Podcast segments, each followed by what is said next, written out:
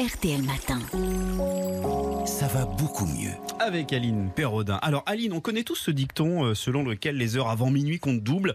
C'est vrai ou c'est une idée reçue? Je vais vous faire une réponse de Normand, Jérôme, un peu des deux. Pour le comprendre, il faut rappeler que le sommeil est constitué de cycles dans lesquels on passe par différents stades. Le sommeil lent léger, le sommeil lent profond et le sommeil paradoxal, celui du rêve.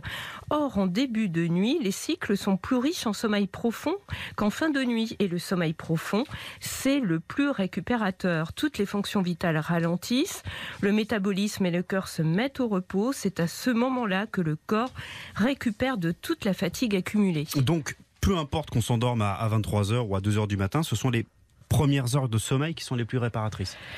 Alors oui, les trois premières heures de la nuit sont effectivement les plus régénératrices, mais le moment où elles débutent a quand même son importance.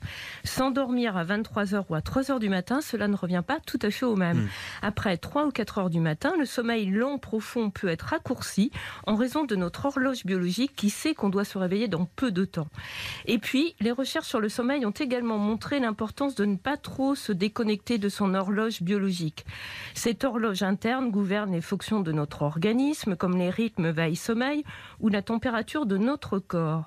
C'est elle qui fait de nous des couches tôt, déjà dans les bras de Morphée à 22 heures, des couches tard, s'endormant plutôt entre minuit et 1 heure du matin, ou pour la majorité d'entre nous, des personnes ayant un rythme intermédiaire.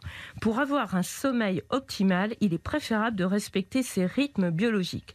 Et ce n'est pas tout, hein, il faut aussi veiller à sa durée et à la régularité de ses horaires.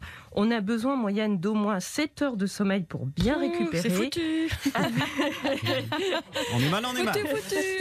En tout, hein, avec les imp- en tout, avec les impératifs sociaux, il est difficile en se couchant à 3 heures du matin d'avoir une quantité de sommeil suffisante. Bon, si je vous ai bien écouté, cela veut dire que le créneau optimal, alors pour s'endormir, ça se situe plutôt aux alentours de 23 heures quand même. Eh bien, vous avez raison. Ben, Selon une euh, récente étude, le meilleur moment se situerait entre 22 et 23 heures pour la majorité des adultes.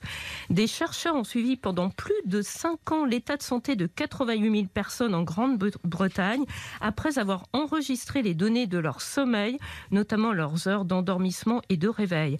L'étude a montré que les personnes qui s'endorment entre 22 et 23 heures ont moins de risques de développer une maladie cardiovasculaire.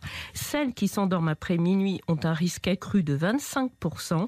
Et même celles qui s'endorment tôt, avant 22 heures, ont un risque augmenté de 24%. Ah, donc faut même pas, faut pas s'endormir avant 22 heures.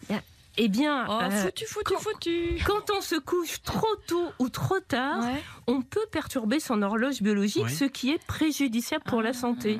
Alors, selon les chercheurs, cela peut avoir des conséquences hein, sur le métabolisme, notamment sur la régulation du glucose et sur les mécanismes inflammatoires, eh bien, des facteurs qui interviennent dans le risque de maladies cardiovasculaires.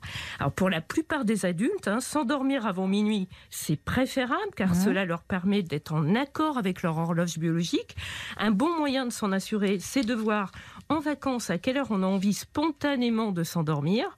Le bon vieux dicton, 20 hein, heures. les heures avant minuit comptent double, n'est pas vraiment exact, mais sa mise en pratique peut avoir du bon. Enfin, le, le plus pratique, c'est de pas dormir du tout, comme ça on s'ennuie pas avec, euh, avec les horaires, c'est moins compliqué. La Non, nuit blanche. C'était euh, une plaisanterie. Merci beaucoup. Merci beaucoup Aline Perrodin.